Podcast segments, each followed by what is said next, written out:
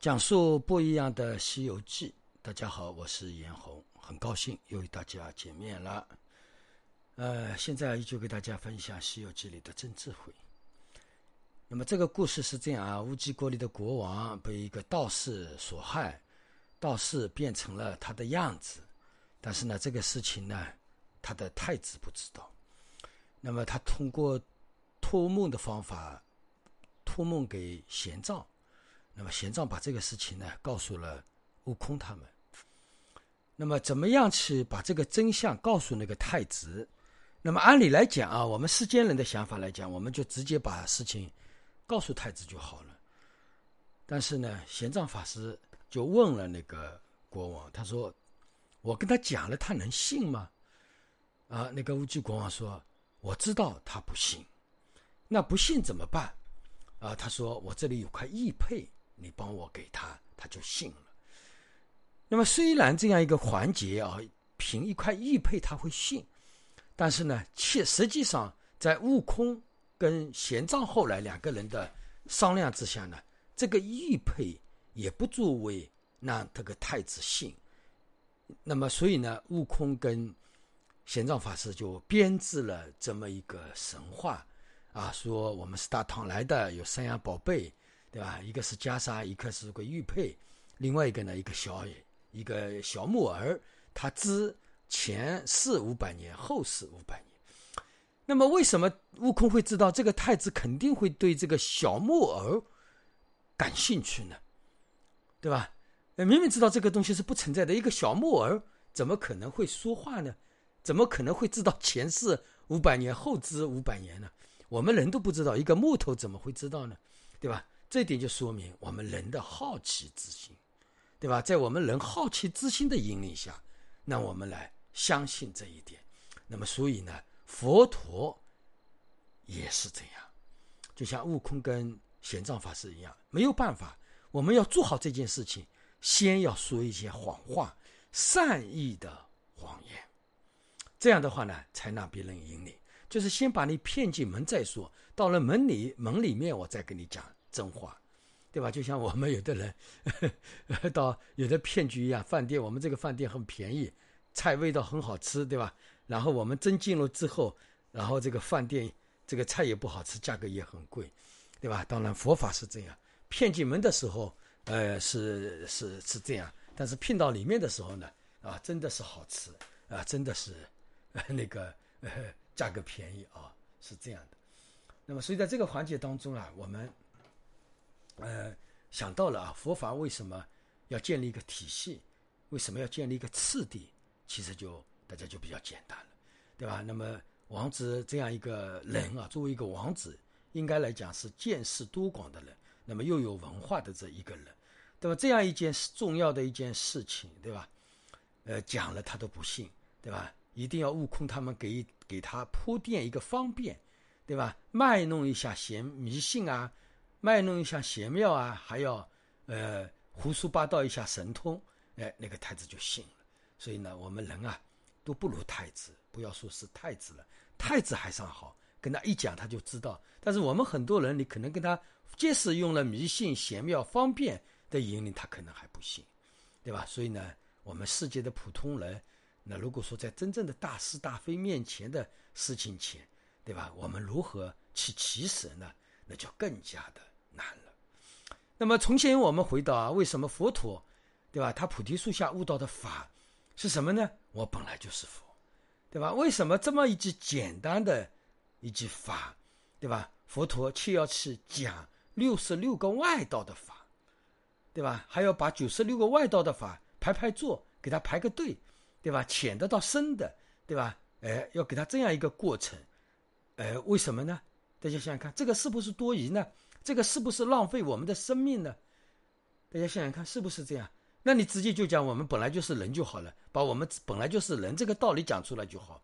因为为什么呢？讲了没有人信，所以呢，我们没有佛陀没有办法，只能从外道的九十六个外道当中来慢慢慢慢的一步一步引领的来告诉我们真相。你本来就是佛啊，比如说佛陀。他的悟到的是善恶平等，对吧？善恶平等。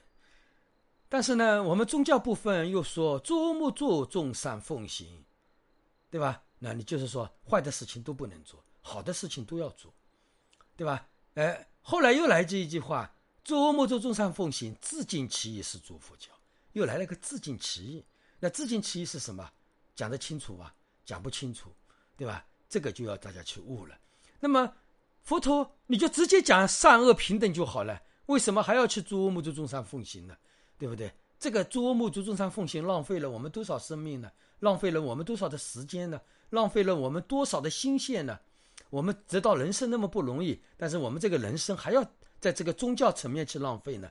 因为佛陀说善恶平等，没有人信呀，对吧？那怎么办？大家从善开始，对吧？我们再讲到一个六道轮回，对吧？呃，六道轮回，佛陀根据九十六个外道的说法是实有的，对吧？六道就是实有，对吧？那么其实佛陀他所悟到的法六道在哪里呢？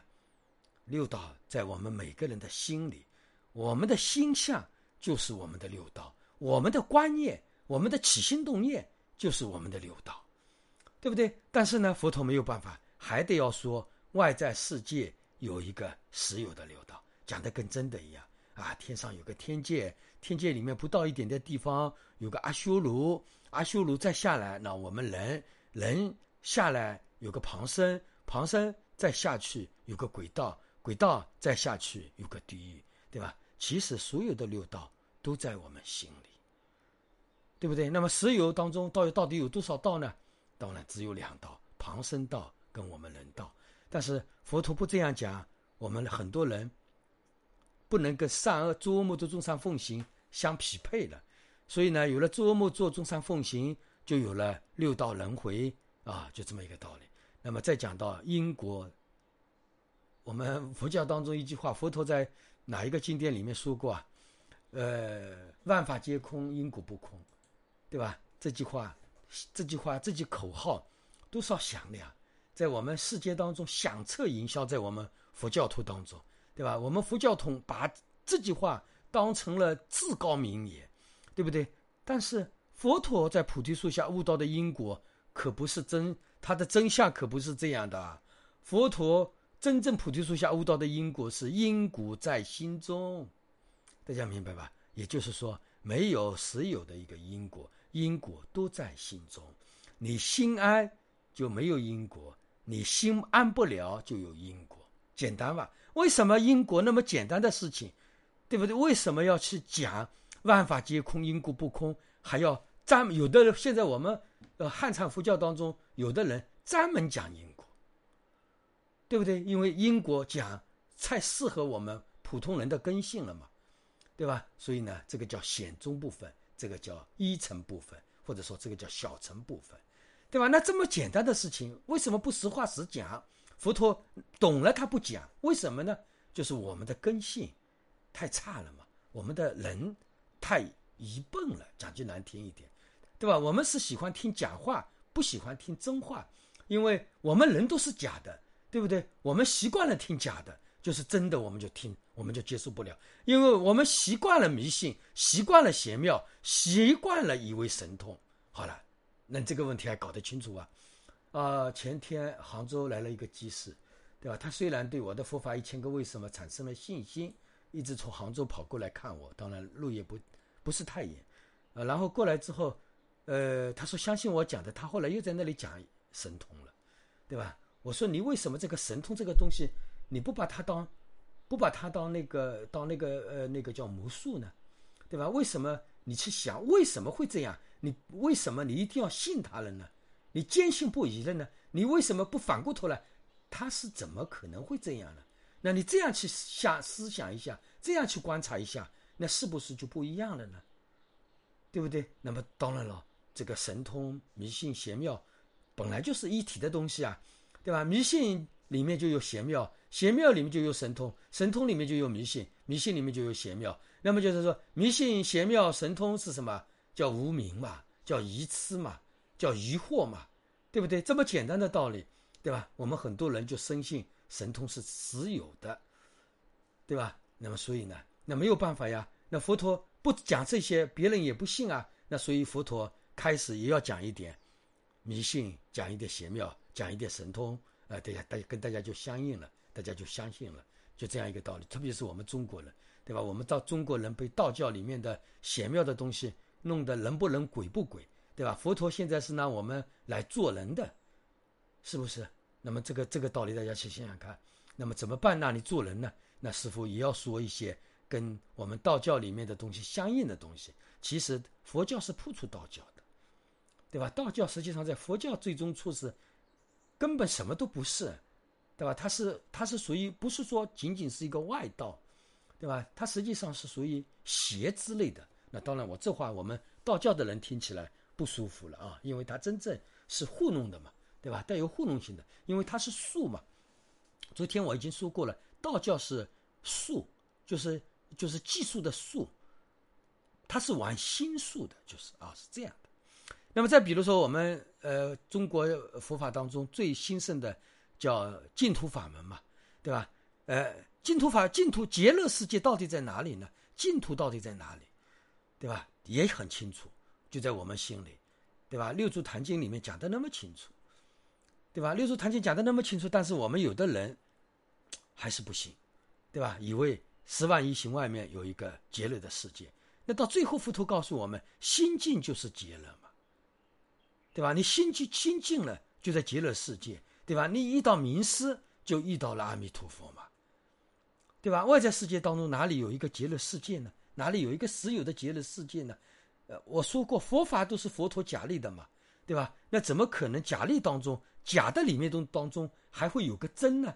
大家想想看，这个、这个、这个、这个推理一下，我们不就很解释了嘛？所以呢，我们为什么愚蠢？我们为什么还要迷信邪妙呢？因为我们没有智慧，因为我们邪佛了，你不肯邪佛呀，对吧？我们邪佛了还要往生一个极乐世界，那你永远是无明呀，对吧？极乐世界是光明吗？在我们不邪佛的人眼里，极乐世界是光明，它是智慧。但是在真正的有大智者看来，极乐世界就是。幼儿园的小儿科得到了一个五角星啊！